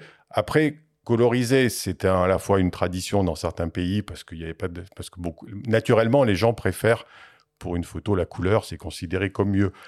Mais rétrospectivement, c'est pas forcément le cas. Une expo noir et blanc fera souvent plus d'entrées qu'une expo couleur. Ça arrive dans les histoires. Et ce qui est amusant aussi, ce, ce statut du noir et blanc qui m'a toujours amusé, c'est que si tu prends les marques de luxe, de mode ou autres, quand elles veulent passer, faire passer un message de haut de gamme, Elle s'empare du noir et elle blanc. du noir et blanc. C'est pas ringard dans ce cas-là. Quand vous voyez un top modèle en noir et blanc dans une scène, Peter Lindbergh, Karl Lagerfeld ou d'autres, quand on a vu les photos noir et blanc, personne dit ah c'est des ringards, ils font en noir et blanc. On n'a pas cette notion-là. On se dit ah ouais non c'est vachement bien. Donc en fait ce statut de noir et blanc est assez ambigu parce qu'il est à la fois très haut de gamme, à la fois un peu nostalgique, à la fois et pour finir sur ce que tu disais tout à l'heure, moi, c'est vrai qu'au passage au numérique, je me suis dit peut-être que le noir et blanc va un peu disparaître, parce que c'est vrai que, comme je disais tout à l'heure, en argentique, c'était le passage obligé. On était obligés de tous. euh, bon, euh, vous êtes plus jeune que moi, mais quand même, vous avez connu le passage par le noir et blanc. C'était inévitable. Donc, tout le monde commençait un peu par le noir et blanc. C'était difficile de faire l'impasse sur le noir et blanc si on voulait être photographe. Avec le numérique, c'est l'inverse. Le plus facile, c'est la couleur. Enfin, naturellement, on a de la couleur, on a des fichiers RVB, et le noir et blanc demande un effort supplémentaire. On n'a qu'à voir vous avez connu certains magazines photos euh, qui expliquaient à longueur de page comment convertir des fichiers couleurs en noir et blanc avec euh, des recherches extrêmement complexes, alors que c'était assez simple dans certains cas, si on voulait, mais c'était quand même quelque chose qui demandait plus de travail. Donc on pouvait penser que le noir et blanc disparaîtrait, que les jeunes n'auraient pas envie de faire du noir et blanc parce que c'était plus compliqué et parce que le numérique donnait une image couleur tout à fait avec autant de nuances que le noir et blanc et bien plus que toutes les photos couleurs qu'on pouvait avoir à l'époque de Cartier-Bresson. Eh bien non, malgré ça, le noir et blanc est revenu en force et s'est imposé, entre guillemets, est revenu par la petite porte au point de ces boîtiers monochromes et de que maintenant on voit beaucoup de dossiers de photographes qui ont moins de 30 ans qui font du noir et blanc. Non, mais c'est ça qui est drôle quand même, c'est cette tendance maintenant qu'ont certains constructeurs à proposer des boîtiers entièrement monochromes. Donc non seulement il n'a pas disparu, mais il est euh, presque tendance, quoi, le noir et blanc. Oui, mais pour le dire un peu crûment, euh, c'est bien d'écouter aussi le goût des photographes. Par exemple, on n'a toujours pas de boîtier en numérique qui, qui photographie en carré d'office. Alors que moi, quand je, quand je suis à des jurys de concours, il y a Ou une sorte de, X-Pan euh, panneau. Euh... Panneaux, voilà, qui sont parce que évidemment, on peut tout faire, on peut recadrer, on peut faire des photos rondes si on veut, mais c'est vrai Mais que c'est pas pareil. C'est pas tout à fait pareil parce qu'on a une contrainte du carré qu'on se donne et on fait que ça. C'est ce qu'on aimait quand on prenait un 6-6. Alors remarque, c'est pas tout à fait Exact, puisqu'après l'émission qu'on a fait la semaine dernière sur la photographie instantanée, il existe des vrai. instantanés qui permettent Des de faire du carré d'office. voilà. Ouais, Il y, a- il y a une exception. Voilà, il y a une exception. Non, il y a quelques exceptions, mais ce que je veux dire, c'est que le fait euh, aussi, c'est bien d'être à l'écoute de gens qui ont envie. Si, moi, je connais pas le marché exactement, mais si ces boîtiers existent, si maintenant Pentax vient sur ce créneau, c'est qu'on pense qu'il y a un avenir dans cette voie du noir et blanc. Et je m'en, enfin, personnellement, je m'en félicite parce que plus il y a de boîtiers différents, moi, ce que j'ai toujours peur, c'est que tout le monde utilise le même appareil, le même réflexe avec le même zoom de base. Ça a toujours été mon, entre guillemets, mon petit combat personnel de dire aux gens, non, mais arrêtez d'acheter la même chose tous, quoi. On a tous, on est tous différents. On est grand, on est petit, on n'a pas la même vue, on n'a pas la même taille des doigts. Enfin, choisissez un appareil qui vous va bien, avec lequel vous êtes heureux et qu'on ait des fois un, viseur à gauche, des fois à droite, euh, etc. Voilà, ça manquait, ça manque un peu de variété. Je trouve que beaucoup se copient et que là, avec le noir et blanc, on a un autre choix radical en complément. Tu veux dire qu'il y a trop d'iPhone sur la planète Ça, je crois que tout le monde est d'accord. Bon, bah du coup, on va en parler de ces, euh, de ces boîtiers euh, monochromes. Donc, on l'a évoqué, hein, euh, voilà, certains constructeurs d'appareils photo prennent le noir et blanc très au sérieux. C'est le cas de Leica, on l'a entendu, qui a été le premier à lancer un boîtier M numérique monochrome. Et puis, plus récemment, à la surprise générale en plus, euh, Pentax qui a décidé de décliner l'un de ses réflexes en version monochrome. Et on vous propose d'écouter Yazid Belmadi de Rico Imaging Europe nous parler de ce nouvel appareil. Pourquoi nous avons décidé de lancer une version noir et blanc? Eh ben, Pour deux raisons. La première, elle est d'ordre stratégique, parce que nous voulions donc, dans un premier temps, explorer puis occuper un pan du marché de la photographie où peu de concurrents donc étaient présents, à savoir donc la photographie noir et blanc. La deuxième raison, elle est liée directement à la demande croissante de nombreux consommateurs pour ce type de prise de vue. Eh ben, ce qui le différencie d'un modèle couleur, c'est tout simplement qu'il est dépourvu de filtre Bayer. Donc, euh, ce, qui, euh, ce qui enlève une étape supplémentaire, celle du dématrissage, qui est nécessaire donc dans les versions couleur. Euh, en, supprimant ce filtre de Bayer, forcément on augmente la résolution et au final la qualité intrinsèque de l'image. Et le retour que l'on a eu par, le biais de nos revendeurs, c'est que la totalité des consommateurs qui ont eu la chance de recevoir sont très impressionnés par la qualité d'image, et notamment dans deux domaines, donc dans, dans les hautes sensibilités et notamment donc euh, dans la dynamique de l'image. Nous avons une demande de précommande largement supérieure à la quantité disponible, mais 70% des précommandes, donc des appareils qui ont été commandés par nos revendeurs, sont destinés à des photographes ne possédant pas de Pentax. Donc les premiers euh, commandés seront les premiers euh, servis, bien, sûr. Alors il faut aussi garder en tête que c'est pas un produit de, masse, donc forcément la production est à, est à l'image d'un produit de niche. Mais en tout cas, il y a, y a- un délai d'attente, c'est sûr. Alors, euh, Jean-Christophe, quand on utilise un boîtier monochrome, est-ce qu'on essaye de penser finalement son cadre et sa photographie en noir et blanc Dans le d'un- de l'utilisation d'un Leica M ou de ce nouveau Pentax, on a des viseurs optiques, donc euh, on voit euh, son cadre euh, en couleur, mais si on pouvait supputer un jour peut-être un hybride monochrome ou le Q2 euh, monochrome, on- a la visée en noir et blanc. Comment ça se passe dans la tête du photographe quand il photographie en noir et blanc? Eh bien, comme avant, avec du film, Parce qu'avant, on mettait un film noir et blanc et on voyait dans le viseur en couleur et personne n'était perturbé par ça. Donc peut-être moi, ça me perturbe pas parce que j'ai connu ça pendant mes 25 ou 30 premières années, je continue à l'utiliser. Après, même sur ces boîtiers-là, on peut mettre en visualisation arrière, en live view, en noir et blanc, si on veut avoir un contrôle. Mais là aussi, il faut arrêter chaque fois qu'on voit une photo de la contrôler. De la contrôler. On peut pas être constamment dans la vision et dans le contrôle. Faites des photos et regardez-les le lendemain, 15 jours après. On n'est pas tout le temps en train de se surveiller. de- Voilà, parce qu'il faut un peu se donner. une Non, mais la prévisualiser, c'est quand même un atout. Non. Ah, moi, je trouve que. Moi, je trouve pas. euh, sur un hybride, de, de pouvoir euh, Oui, de- voir ce que tu obtiens. de euh, voir ce qu'on obtient quand moi je le fais avec des appareils euh, compacts, notamment de la même marque. Bah, le GR, par exemple. Voilà, parce que bon, je Rico que- fait un GR monochrome, d'ailleurs. Voilà. Il se trouve que moi, j'utilise deux marques euh, quasiment exclusivement désormais. C'est euh, Ricoh Pentax et Leica. Donc, je suis content de me retrouver dans cette famille. c'est un peu le hasard. Mais c'est vrai que pour moi, c'est deux marques qui ont assez bien compris, mais historiquement, même Pentax, les besoins des photographes Mm. et qui se sont voilà, un peu focalisés sur ça. Le moyen format Pentax, le premier 645, je continue à penser que c'est le meilleur appareil que j'ai eu en qualité d'image. Pour moi, je continue à, à être nostalgique du CCD plutôt que du CMOS. Voilà. Donc, euh, mais il y a cette idée que effectivement, on n'est pas obligé de contrôler tout ce qu'on voit. Qu'on a une, c'est l'argentique aussi le plaisir de découvrir une planche contact, de voir après. Parce que voilà, puis si la photo est ratée, c'est pas non plus un drame absolu. Donc c'est vrai qu'on n'est pas obligé. Le noir et blanc permet aussi une grande souplesse. J'ai dit tout à l'heure de, de, de post-traitement, de voilà. Et surtout que moi, j'incite beaucoup les gens à ne pas suivre les indications de l'appareil, c'est-à-dire à surtout pas essayer de bien exposer, à surtout pas essayer, à essayer de prendre des risques, à essayer. C'est tout l'intérêt aussi du numérique de faire sortir une Là, image. pour le coup, c'est ce que ça permet aussi. oui, voilà. Voilà, mais Mais c'est- finalement, on trouve plus d'avantages au numérique. hein. Non, parce que c'est pas la même forme. Moi, je trouve pas plus d'avantage au numérique, je trouve plus de facilité. Est-ce Mhm. que la facilité est un avantage? Ça, c'est un autre débat philosophique. En tout cas, c'est moins cher. C'est moins cher. Mais c'est vrai que quand on est dans une logique euh, noir et blanc, par exemple, argentique, c'est vrai qu'il faut.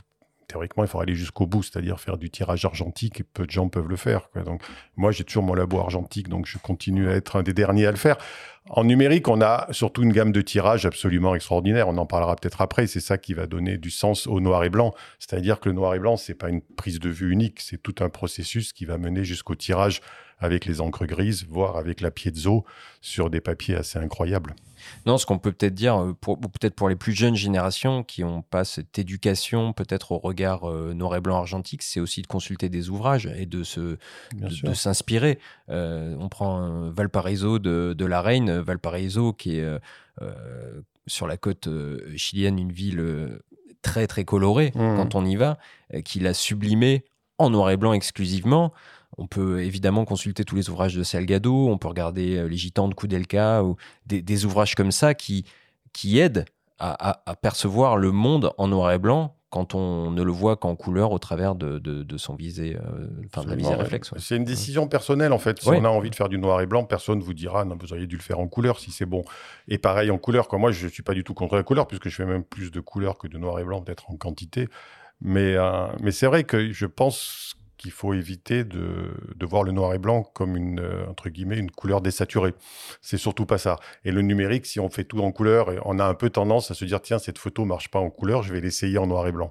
C'est humain. Enfin, je veux dire, on a tous fait ça c'est pas la bonne façon de faire parce qu'encore une fois, je pense qu'à la prise de vue, si on pense noir et blanc, on va peut-être être attentif, en tout cas moi, à des choses différentes de la couleur. Un rouge et un vert, s'ils ont la même densité, vont pas se, divéren- de- se différencier en noir et blanc. C'est vrai qu'il y a cette facilité, là pour le coup, de faire un RAW en complément d'un JPEG noir et blanc Voilà. en se disant ah, si le JPEG noir et blanc me plaît pas, j'aurai toujours mon RAW couleur. Oui, mais alors je, le fais, il faut être honnête aussi. de la théorie de la contrainte et d'opter Voilà. pour les, pour les Mmh. grands fans du noir et blanc sur un boîtier monochrome. Et ce boîtier, euh, ces boîtiers monochromes, ces capteurs euh, débayerisés, ils apportent quand même aussi euh, deux avantages euh, indéniables en termes de, de qualité d'image. Le premier, c'est sur la dynamique de capture, évidemment. Et le second, c'est sur la résolution et la restitution euh, des détails, puisque on enlève un filtre, hein, finalement, qui est, euh, qui est positionné euh, devant. Par contre, euh, c'est pas des boîtiers qui sont ultra, ultra, ultra bon marché.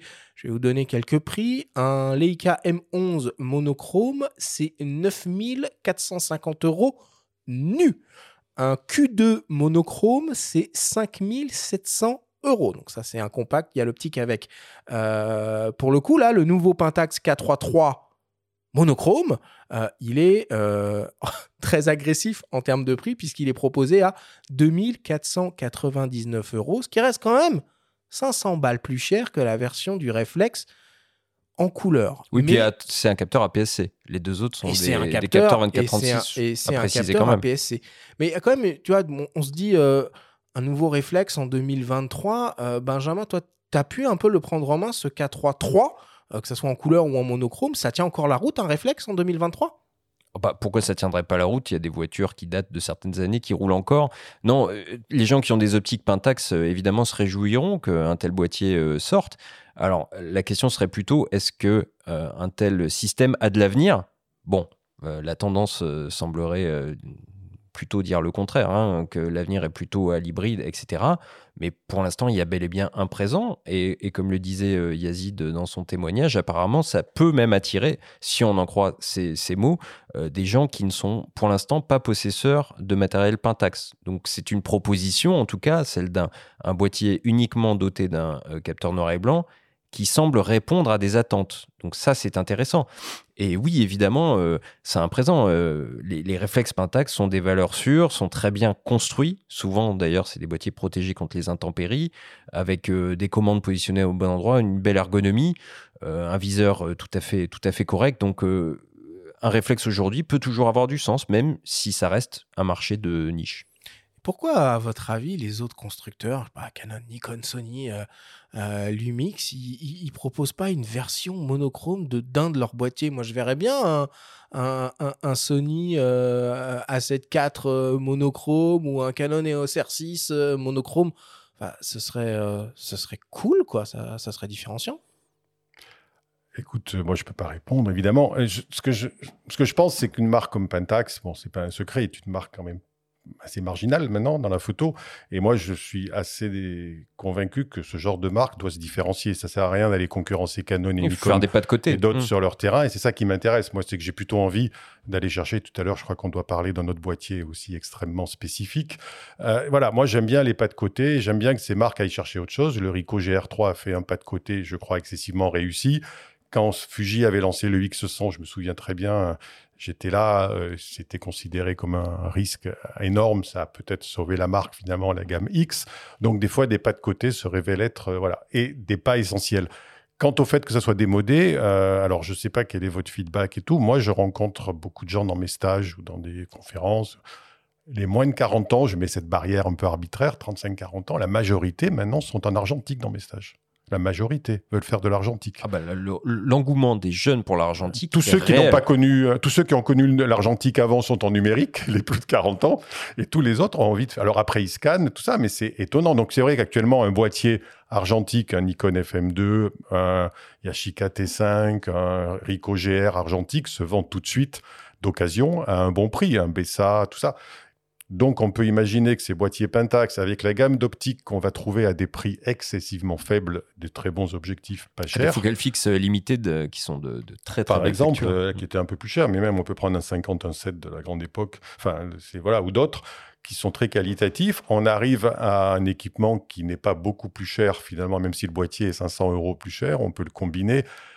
L'idée, c'était Sony qui avait lancé ça, un peu des greffes avec des appareils euh, au départ, mettre des objectifs Leica sur leur boîtier, tout ça. Et moi, je crois que ça, ça, moi, ça fait partie du plaisir de la photo, de se construire son, un peu son appareil, de faire un pas de côté, d'aller chercher quelque chose et pas de tous être sur la même autoroute de l'image. Après, pour des grandes marques, c'est sans doute plus difficile de diversifier leur offre avec des positionnements de niche. C'est comme dans l'industrie, il y a des choses comme ça. Il y a les marques, on doit dire mainstream, qui proposent ça, et puis d'autres qui essayent de trouver leur espace. Mais sur le même thème, tu vois, j'ai entendu ta news tout à l'heure, ça m'a amusé parce que ça fait des années que je défends les objectifs pancake Ah, contre tous les techniciens qui, c'est vrai, qu'ils sont un peu moins bons. futur. Ils sont un Voilà, peu moins bons que les autres, mais j'ai toujours aimé, j'ai toujours trouvé étonnant que certaines marques d'objectifs, euh, entre guillemets, outsiders au départ, notamment Tamron, avec qui j'ai pas mal travaillé, je leur ai dit, mais faites du pancake, il n'y en a pas chez Nikon, par exemple. Moi, j'ai acheté un Voigtlander pour mon Nikon parce qu'il n'y avait pas d'objectif 40, pancake. euh, oui, Voigtlander, c'est un 45. formidable 40 f2 par exemple. Enfin, il y en a Voilà. d'autres. Samyang en fait beaucoup. Moi, j'ai le euh, 45 euh, Nikon qu'ils avaient sorti à l'époque en mise au point manuel, mais il n'y en a pas. Donc, voyez où il n'y en a pas et sortez ça parce qu'il y aura un public, pas énorme, mais un public qui aura ça, alors que ressortir un 28-70 de 8 qui existe déjà, c'est très bien. Mais c'est vrai qu'il y a cette idée aussi d'offrir des possibilités alternatives parce que moi, souvent, je suis dépourvu quand je dois conseiller des gens pour des objectifs pas trop chers. Les, parce qu'une des vraies motivations des gens maintenant, c'est des appareils pas trop lourds pas trop chers quand même. Et qui ne sont pas des smartphones. Et qui ne sont pas des smartphones. Alors que c'est vrai que sur les hybrides, on est quand même parti sur des objectifs de plus en plus lourds et de plus en plus chers globalement. Si je vois les objectifs actuels, moi je compare un 50 d'origine euh, entre guillemets argentique d'avant, un 51.8 et même un 51.4, il est deux à trois fois plus petit que l'équivalent actuel. Oui, puis les pancakes, pour finir là-dessus, euh, sont finalement à peine plus gros que des euh, bouchons de, monture. Absolument, absolument. Et le succès, pour moi, j'ai toujours défendu les 40 chez Canon, 24 et 40 pancakes. Je suis content de voir qu'ils continuent et je pense que là, il y a des marges de, possibilités avec d'autres objectifs et, et je pense que c'est particulièrement adapté à des boîtiers monochromes justement dans cette logique assez radicale, une seule focale et une seule, un seul rendu d'image. Et encore une fois, le boîtier monochrome, ça ne veut pas dire parce qu'on en a un qu'on n'utilise que celui-là. On peut tout à fait avoir un autre. Euh, enfin, c'est peut-être du luxe, mais c'est vrai qu'on a le droit d'avoir deux boîtiers. Les boîtiers, notamment Leica, on les achète quand même pour une vie, quoi. Moi, j'utilise toujours mon. On les achète quand même rarement par deux. Hein, non, mais pas de Leica. Mais euh, moi, j'ai mon M6 qui, que j'ai acheté en 1990, qui marche toujours, que j'utilise mmh. toujours pour rire, je dis quand même, c'est l'appareil qui m'a coûté le moins cher de toute ma carrière. Ouais, ouais. Alors, bon, on a parlé euh, des boîtiers euh, monochromes, donc le nouveau euh, Pentax K33 monochrome et les deux modèles Leica, mais il y a un autre constructeur français de surcroît qui s'intéresse de près au noir et blanc et qui aborde le sujet avec un angle différent.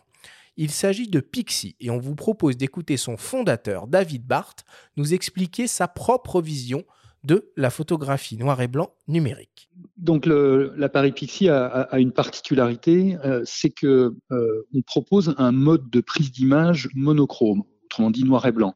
Euh, et donc contrairement aux autres appareils du marché qui proposent une photographie noir et blanc avec un capteur dépourvu de matrice de Bayer, on a fait le choix de rester sur notre, capteur d'image standard donc, et de proposer un mode monochrome en fait qui permet d'extraire l'information de luminance euh, qui est issue de notre capteur. Ce qui est généralement frustrant sur un appareil, euh, on va dire standard, c'est de se retrouver avec une image qui euh, généralement est déjà interprétée. C'est-à-dire, c'est un JPEG, c'est une interprétation de la photographie noir et blanc, et en fait, il y a très peu de latitude pour faire euh, du développement, autrement dit de, la retouche d'image.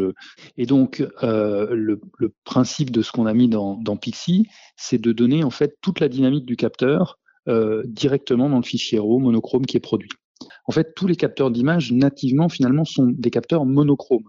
Et donc, ils sont simplement, pour la plupart, tous revêtus euh, d'un système de, filtre de Bayer qui va interagir avec la lumière qui euh, arrive au niveau du pixel. Donc, le principe de notre euh, procédé, c'est en fait de déduire l'information de la quantité de lumière qui est tombée sur le capteur euh, en l'absence de ce filtre de Bayer. Donc c'est un processus de recalcul en fait de, de l'information d'image et donc qui est réalisé effectivement euh, euh directement en sortie de capteur euh, par une opération logicielle dans notre système. Nous on va délivrer en fait un fichier RAW 12 ou 16 bits, donc en un seul plan de couleur si on peut dire, c'est-à-dire un plan de gris en fait, et qui correspond directement à ce que un capteur monochrome de l'industrie euh, va produire dans, dans, dans, ce cas de figure. Voilà, et l'avantage évidemment, c'est que euh, bah, finalement, au lieu d'avoir euh, besoin de deux appareils à transporter, à utiliser et à acquérir, on se retrouve avec un appareil unique qui est capable de faire le meilleur finalement des deux mondes. Bon, c'est assez malin finalement comme, comme approche, ce qui, ce qui propose chez, chez Pixie. Alors sur le papier, c'est évidemment mieux que les modes noir et blanc euh, intégrés dans euh, tous les appareils photo numériques couleur, mais ça reste quand même moins bien qu'un boîtier 100% monochrome, notamment au niveau de la résolution de l'image, puisque même si, en gros, on fait le calcul inverse d'un dématrissage couleur, euh, bah, on a quand même ce, filtre de Bayer qui vient un peu altérer euh, objectivement la, résolution, euh, la résolution de l'image. En tout cas, le Pixie permet de sortir des fichiers RAW mono DNG en 12, 14 ou même 16 bits, ce qui sous-entend de belles perspectives en termes de post-production. Et puis les RAW et DNG, qui on le rappelle, peuvent être dématricés, développés avec n'importe quel logiciel, puisque c'est des formats universels qu'on ne trouve pas suffisamment. Par contre, Rico et Leica, à nouveau, eux, génèrent des RAW DNG. Ça, c'est plutôt un bon point aussi. Voilà, on les retrouve dans la même On retrouve tes chouchous. Ouais, ouais, ouais mais c'est vrai que c'est aussi pratique quand on a deux marques que les deux utilisent le même type d'euro, quoi, parce que c'est quand même une facilité de travail. Parce que bon, je travaille aussi en Nikon par ailleurs, bon, mais c'est vrai qu'après il faut aller chercher le nef, il faut. Ouais, les RAW propriétaires, il faut mettre à jour les logiciels, il faut parfois repayer une licence. C'est voilà, mais après, c'est à chacun de trouver sa, entre guillemets, sa cuisine, quoi, parce qu'effectivement, il y, a du, il y a de la pure technique pour certains qui en ont besoin. Et puis pour d'autres, il y a une sensation de, voilà, de restitution. Euh, parce qu'un des avantages aussi du noir et blanc, à mon avis, dans certains cas, c'est que le noir et blanc se marie bien avec une forme de bruit aussi dans l'image. Bien sûr. Notamment avec la haute sensibilité. se transforme en grain. Du exactement, coup, ça exactement.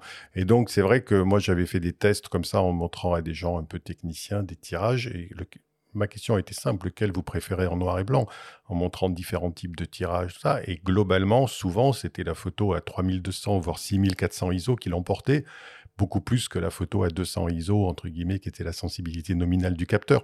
Donc, et c'est quand même ça le juge de paix pour moi à la fin, c'est que on aime la photo sur le papier. À la fin, le but, c'est pas d'aimer une courbe. Euh, enfin, en tout cas, pour moi, j'aime assez peu les courbes et j'aime beaucoup les photos sur papier. Bon, alors pour terminer, on va parler un tout petit peu euh, de, post-production en noir et blanc.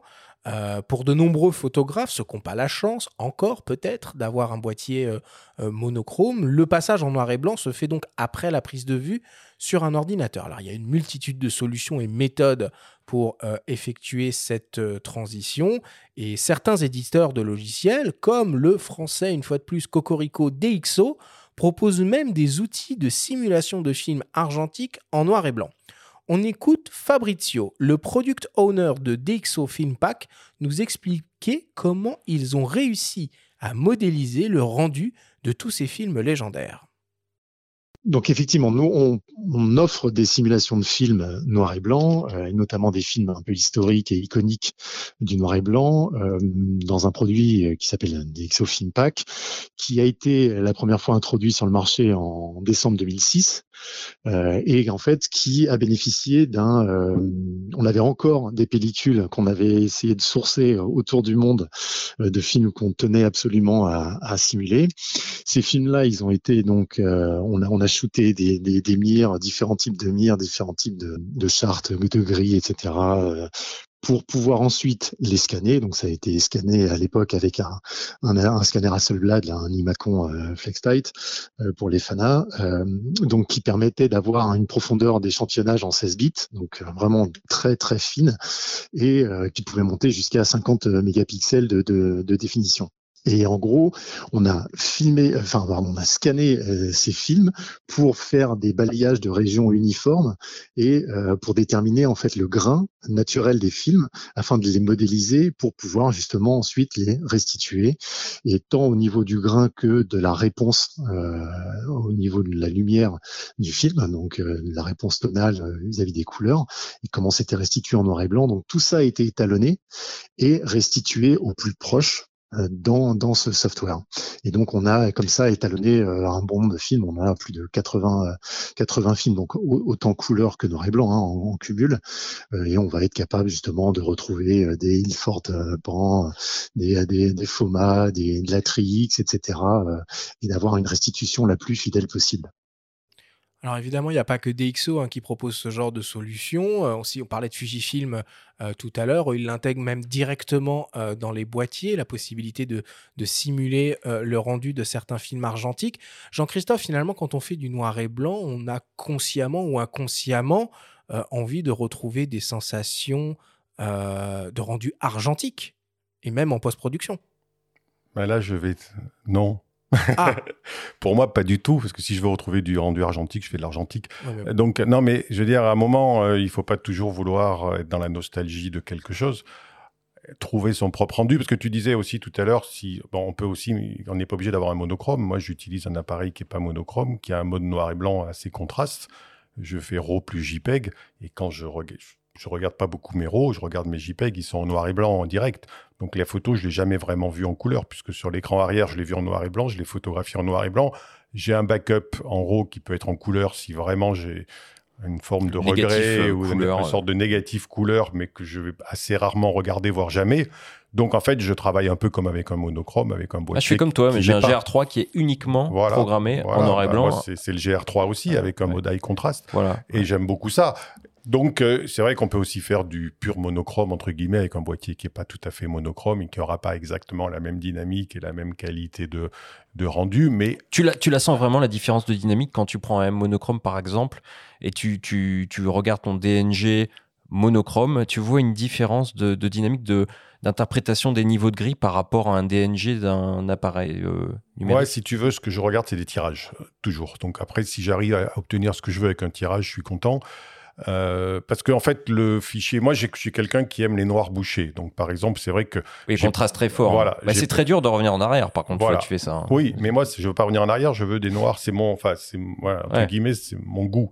Donc, euh, si tu veux, j'ai pas besoin d'une grande euh, latitude, enfin, ce qu'on appelait en, en argentique euh, une grande latitude de pose, d'avoir des détails dans les ombres. Je n'en veux pas. J'aime que le noir soit à 100% noir et dans mes tirages, je mets toujours 100% de noir dans une zone. C'est une règle de mes tirages, en couleur aussi d'ailleurs. Donc euh, voilà, donc moi j'ai pas besoin d'une grande dynamique. Donc je suis, en revanche, quelqu'un qui aime des tirages très doux entre guillemets à la Cartier-Bresson. Moi, tous les tirages de Cartier-Bresson, je les trouve trop doux d'une certaine façon, mais c'est son style. J'aime son style, j'aime ses photos, donc je l'accepte.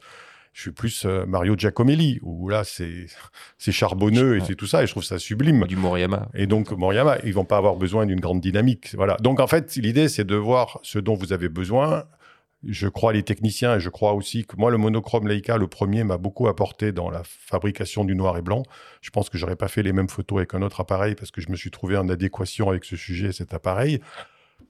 Le dire techniquement, si vraiment j'aurais pas pu faire la même chose avec un autre, c'est difficile parce que derrière, il y a quand même tout un processus qui aboutit au tirage. Sur quel papier Un papier mat ou un papier barité, ça va changer la donnée. Une impression piezo, une impression encre, euh, entre guillemets, euh, Epson ou Canon, ça va changer. Donc, on a beaucoup d'étapes intermédiaires. Donc, ça, à mon avis, il faut pas trop se focaliser sur la sortie de capteur. Si derrière, enfin, derrière, c'est aussi important de rester sur le même niveau d'exigence. Si c'est après pour le faire tirer sur Internet rapidement sur un papier argentique, euh, ça sert à rien de faire tout ça. Donc voilà, donc il y a tout euh, un processus. Néanmoins, euh, je pense que les papiers monochromes, c'est plus dans la tête du photographe que ça apporte quelque chose que techniquement. En tout cas, pour moi, c'est plus dans la concentration, dans l'idée qu'on ne dévie pas, qu'on est comme avant, en quelque sorte. Voilà. Quitte à retrouver les- entre guillemets, la nostalgie du grain argentique. Bon, écoute, que des gens aient envie de se compliquer la vie pour retrouver le grain du mât, j'en suis ravi. Mais c'est vrai qu'à l'époque, on n'était pas spécialement fanatique de, de- voilà, le, la Non, mais avait pas cette forcément, matière. comme on disait tout à l'heure, ça peut être à un moment un fichier couleur euh, raté ou trop qui, qui- qui comporte trop de bruit qu'on va pouvoir euh, finalement réinterpréter, euh, euh, faire prendre un virage noir et blanc en post-production et le transformer en Tri-X par exemple. Mais Voilà. pourquoi le transformer en triique, le transformer en... Moi, je pense que le numérique doit avoir son identité et l'argentique son identité. Et le but, c'est pas que le numérique ressemble à l'argentique quand il passe en noir et blanc. Certainement pas. Et donc, dans mon, dans mon livre, justement, j'ai une discussion avec un galeriste qui, lui, va même plus loin. Il pense que même la photo numérique, dans sa une espèce de, ne devrait même pas être imprimée, en fait. Et il devrait être que sur écran, puisqu'elle est faite pour l'écran. Donc, évidemment, c'est un point de vue que je partage pas du tout. Non, mais ce que je veux dire, c'est que c'est deux photos qui, c'est deux technologies qui ont des natures différentes. Le numérique a permis des tirages qu'on ne pouvait pas faire en argentique. Les papiers mat, comme ça, n'existaient pas. Donc, on a une autre matière. Pourquoi vouloir sur un papier euh, J'ai donc Fine Art Mat, Canson ou Annemuleux, avoir le rendu de la Trix qui n'a jamais été sur ce papier-là? Et donc on n'a jamais vu comme ça. Voilà. Donc, euh, c'est totalement, à mon avis, c'est incompatible avec l'idée de. Enfin, que moi, je me fais du noir et blanc, c'est-à-dire, il y a un nouveau noir et blanc qui est arrivé avec de nouvelles possibilités. Voilà. Et si on veut garder l'ancien, ben, on garde l'ancien. Il existe encore. On a une chance inouïe. On a un- du noir et blanc. On peut faire du noir et blanc depuis le daguerréotype, en gros, jusqu'à des images quasiment virtuelles en noir et blanc. Profitons-en. Bon, allez, on va, on va conclure là-dessus. Merci beaucoup, euh, Jean-Christophe. Et on attaque le débrief.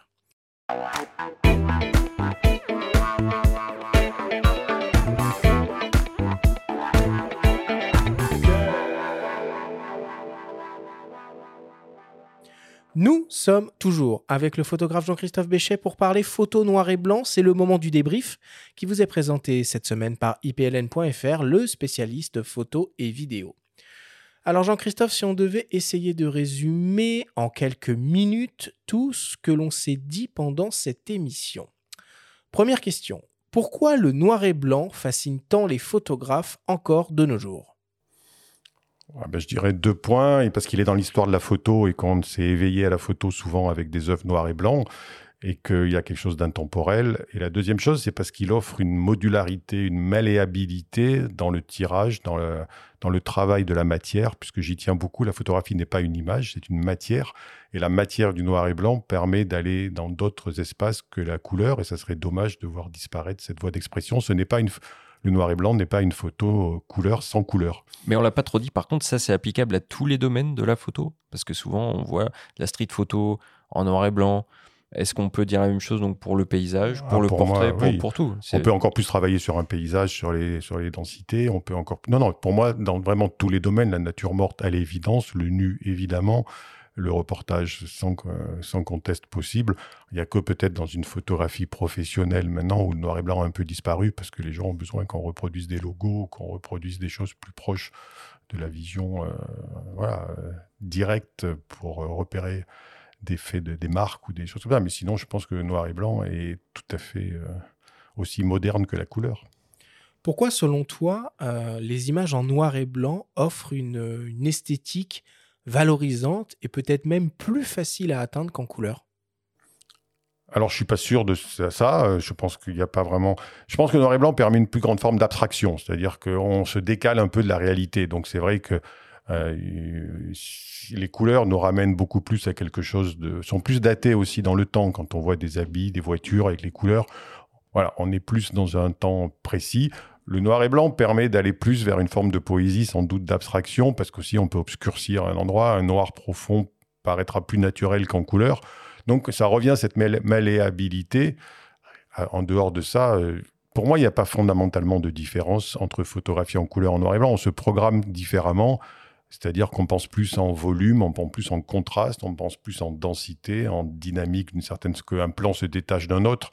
Moi, je suis un peu obsédé par ça, qu'un plan clair se détache sur un plan sombre et compagnie. Alors qu'en couleur, moi, j'ai une vision plus homogène de la scène, moins moins sur le contraste. Mais c'est ma vision. Et pourtant, ça t'empêche pas de photographier, donc parfois à la fois euh, en noir et blanc pour des JPEG et de garder euh, les DNG en couleur. Bah, oui, en fait, les DNG sont en couleur. S'ils étaient en noir et blanc, ça me traumatiserait pas. Hein. Personnellement, il se trouve que je le garde pour avoir une deuxième version parce que je retravaille mes JPEG directement et que je me dis, en toute sécurité, je jette tous ceux que j'aime pas et je me dis au cas où j'ai un backup tant, qu'à faire un backup, autant le faire en, DNG. Mais s'il serait en noir et blanc, non, normal, ça m'est jamais arrivé de faire des photos noir et blanc et d'aller les repêcher en couleur. Enfin, pour l'instant. Et si tu dois faire un tirage, du coup, tu prends pas ton JPEG, tu reprends le même fichier DNG de la même photo Non, je repars du JPEG. Ah oui, parce que sinon, tu repartirais de la couleur. Ça peut être un peu. Oui, après, si mon fichier est vraiment abîmé pour une raison, mais même quand je fais des tirages pro dans des labos pro, je le redis, on part des JPEG et pas du tout d'euros ni de TIFF. Je repars des JPEG si je les ai pas trop maltraités, mais je les maltraite assez peu parce que je fais en gros une courbe, un niveau automatique, une courbe et voilà un peu et puis basta. Une courbe en S. Une courbe en S et un point noir et puis basta quoi. Qu'est-ce qui différencie techniquement un appareil monochrome d'un appareil traditionnel, on va dire, couleur? Bah, c'est simple en fait, euh, on voit que en noir et blanc. Alors, pour une simple raison euh, physique, c'est qu'il n'y a pas de filtre de Bayer qui est celui qui apporte les informations RVB euh, au capteur. Donc, euh, on voit la vie en noir et blanc. Et moi, je répète que la différence n'est pas tellement d'ordre technique, elle existe visiblement, et je, le crois, elle est d'ordre psychologique. C'est-à-dire que c'est. la photographie est d'abord une, œuvre psychologique. C'est-à-dire on est concentré sur le noir et blanc, on est heureux de faire du noir et blanc, comme quand on mettait un film noir et blanc, on ne se disait pas, ah, si, pouvait se dire ah si j'avais de la couleur et puis voilà mais tant pis on est en noir et blanc donc il y a ce côté psychologique on ne se disperse pas et pour moi le boîtier monochrome est avant tout une position euh, psychologique artistique on va dire plus que technique. Oui, puis j'ajouterais, on l'a dit au cours de cette émission, qu'on peut aussi prendre ce parti radical sur un appareil qui n'est pas uniquement monochrome. Moi, c'est mon cas pour l'instant sur euh, mon Ricoh GR3 je pense que si euh, Rico faisait un GR3 uniquement monochrome, je ferais partie de ces gens qui, euh, du coup, euh, succomberaient, puisque je l'utilise, moi, pour l'instant, exclusivement avec un mode noir et blanc. Alors, en attendant l'arrivée d'un potentiel Rico GR3 euh, monochrome. Qu'est-ce qu'on a comme option, comme choix possible en boîtier monochrome numérique à l'heure actuelle? Bah, écoute, euh, je crois que c'est assez simple. On a chez Leica les, le- les M, plusieurs générations de M euh, qui, qui se sont succédées, et puis le Q2, Le Q2 monochrome, ouais. voilà, qui reste, euh, à mon avis, le boîtier un peu standard pour des gens bon, à, un, à un vrai niveau de prix, hein, on est d'accord. Et puis il y a ce Pentax qui arrive que moi j'ai pas encore essayé. Donc Le je me réjouis. K3, 3. Le Je ne 4-3, bégaye 3, pas, mais voilà. c'est bien ça. 3 monochrome. Voilà, Oui, et qui a, à qui je souhaite une longue et belle vie, mais voilà, je le connais pas encore. Pour moi, c'est les possibilités actuelles. Après, on est tout à fait d'accord que c'est réservé à quelques rares personnes pour l'instant, mais je pense que si si Pentax vient dessus et d'autres, si Ricoh effectivement se met à faire un GR3 monochrome, et on de- le souhaite. Arrêtez de On le délirer, souhaite. hein, c'est que de la spéculation. hein. C'est des petits appels du pied. ouais, mais on a le droit de On a le droit, on a le droit, on a le droit de mettre. euh, parce que c'est quand même la même marque Pentax et Ricoh, donc il y a une logique. Si- Pentax appartient à Rico. Voilà, Pentax et Ricoh sont dans un même bateau. Bon, merci beaucoup messieurs pour toutes ces explications.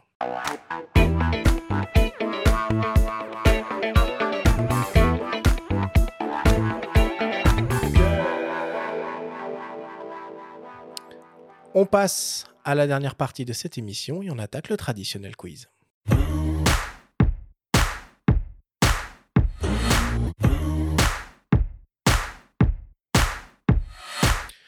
Jean-Christophe, je te rappelle le principe du quiz qui est très simple. Nous avons reçu des questions de la part de nos auditeurs qu'ils t'ont posées via notre compte Instagram en lien ou non avec le sujet de cette émission.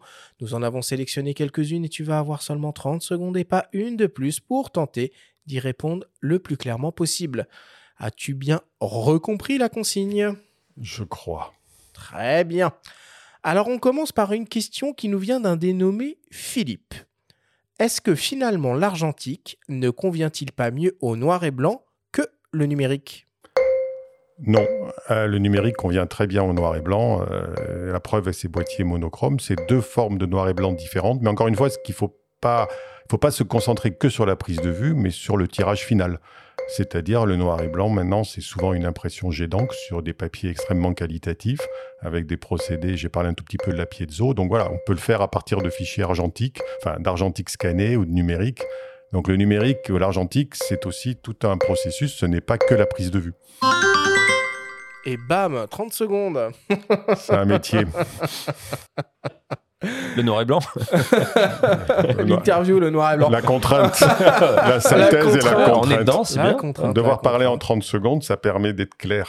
Bon, eh ben on continue, on va voir Enfin, si, tu, euh, si, tu, si, tu, si tu continues à, à tenir ce tempo.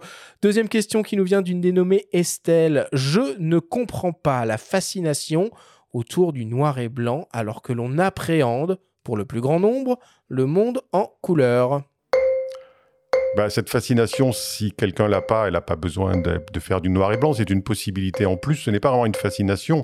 C'est un moyen d'expression en plus. Je rappelle que la photographie est un art et le but, c'est pas de reproduire le réel. Moi, j'ai pas envie que mes photos soient une décalque du réel. Sinon, C'est d'ailleurs pas bon le cas. À partir du moment où on choisit une optique, on Par- déforme le réel. Exactement. Donc c'est une interprétation du réel et que qu'on ait envie de l'interpréter différemment de ce qu'on voit, c'est au contraire, la- pour moi, l'essence de la photographie. C'est l'essence partir du réel et aller vers la fiction. Et peut-être qu'essayer, c'est l'adopter le noir et blanc. Attention. Attention, Claire. Est- Estelle. Oh, Estelle, pardon. Estelle, Attention, Estelle, Estelle. Troisième question, chez Romain. Romain nous pose la question. Et finalement, on en a déjà beaucoup parlé. Et pourquoi pas un Ricoh GR monochrome? Mais où a-t-il été chercher cette idée?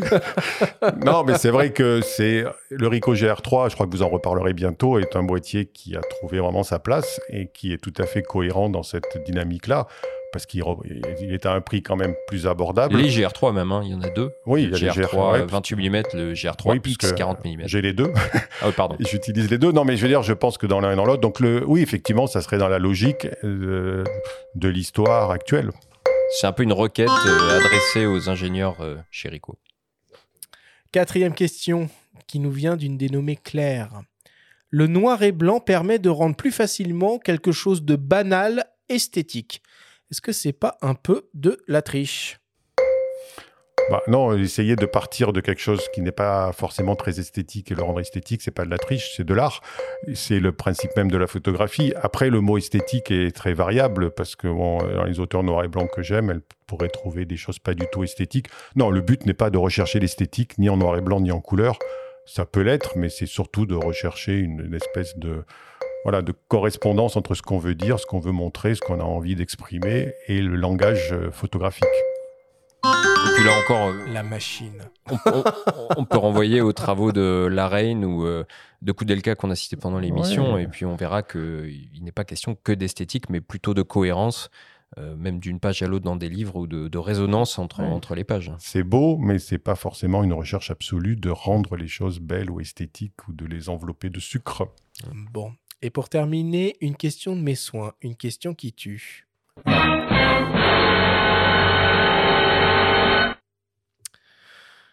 Jean-Christophe, si tu devais choisir Je m'en doutais. Rico ou Leica? Non. Rico Pentax ou Leica? Ah oui, est-ce que pour un seul boîtier, ah bah, je suis quand même définitivement attaché au M. Pour moi, c'est vrai que le M, euh, le Leica M, qu'il soit argentique ou numérique, représente une forme de pérennité. Moi, j'aime bien l'idée que la photographie est une histoire et qu'on ait le même boîtier depuis 1954. C'est quelque... pas du tout la nostalgie. J'aime bien que les choses durent, que ce soit pas jetable et qu'il y ait une espèce de permanence. Et donc, le Leica M, pour moi, est l'essence de même de ma photographie. Après, c'est pas mon boîtier préféré dans toutes les situations, mais c'est le boîtier que je garderai si j'en gardais qu'un. Parfait, merci beaucoup.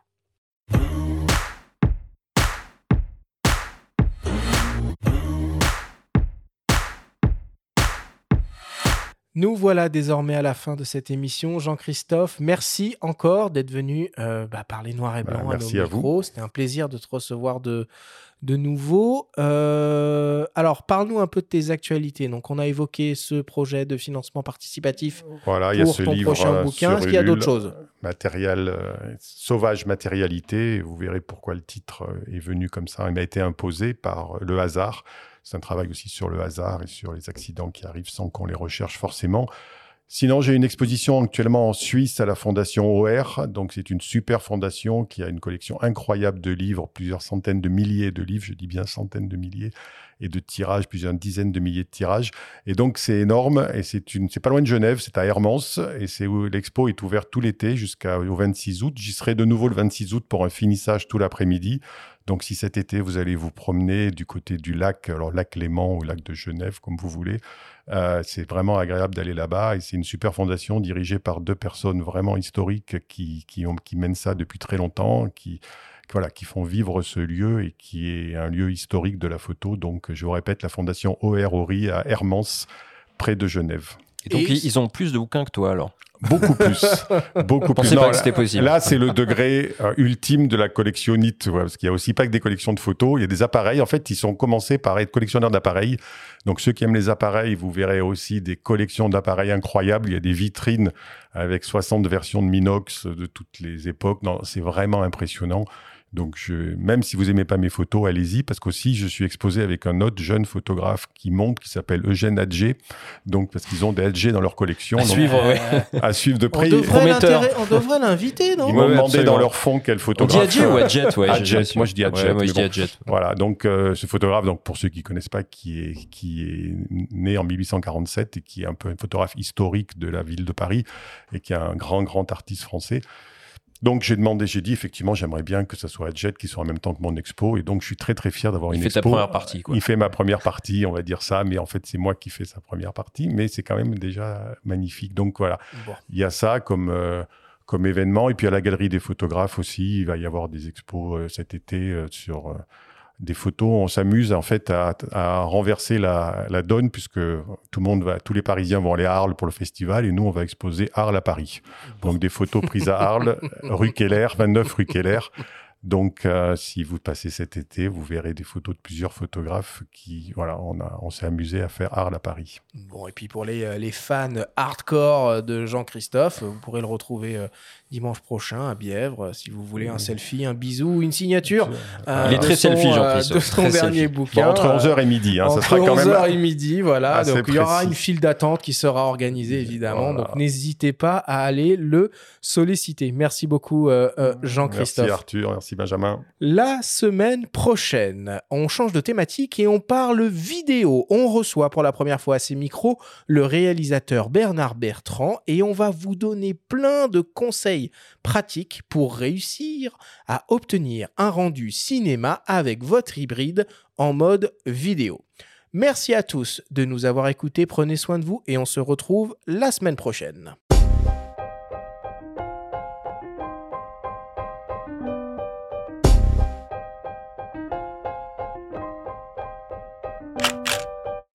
C'était Faut pas pousser les ISO, le podcast hebdo pour tous les passionnés de photos et de vidéos. Toutes les semaines, retrouvez Arthur Azoulay, Benjamin Favier et leurs invités pour parler de sujets matos, techniques et inspiration. Cet épisode vous a été présenté par le Pentax K333 monochrome, le réflexe conçu par Rico Imaging exclusivement dédié à la prise de vue en noir et blanc. Abonnez-vous à notre chaîne et retrouvez l'intégralité de nos émissions depuis toutes les plateformes d'écoute comme Spotify, Apple Podcasts, Google Podcasts, Deezer, Amazon Music et YouTube.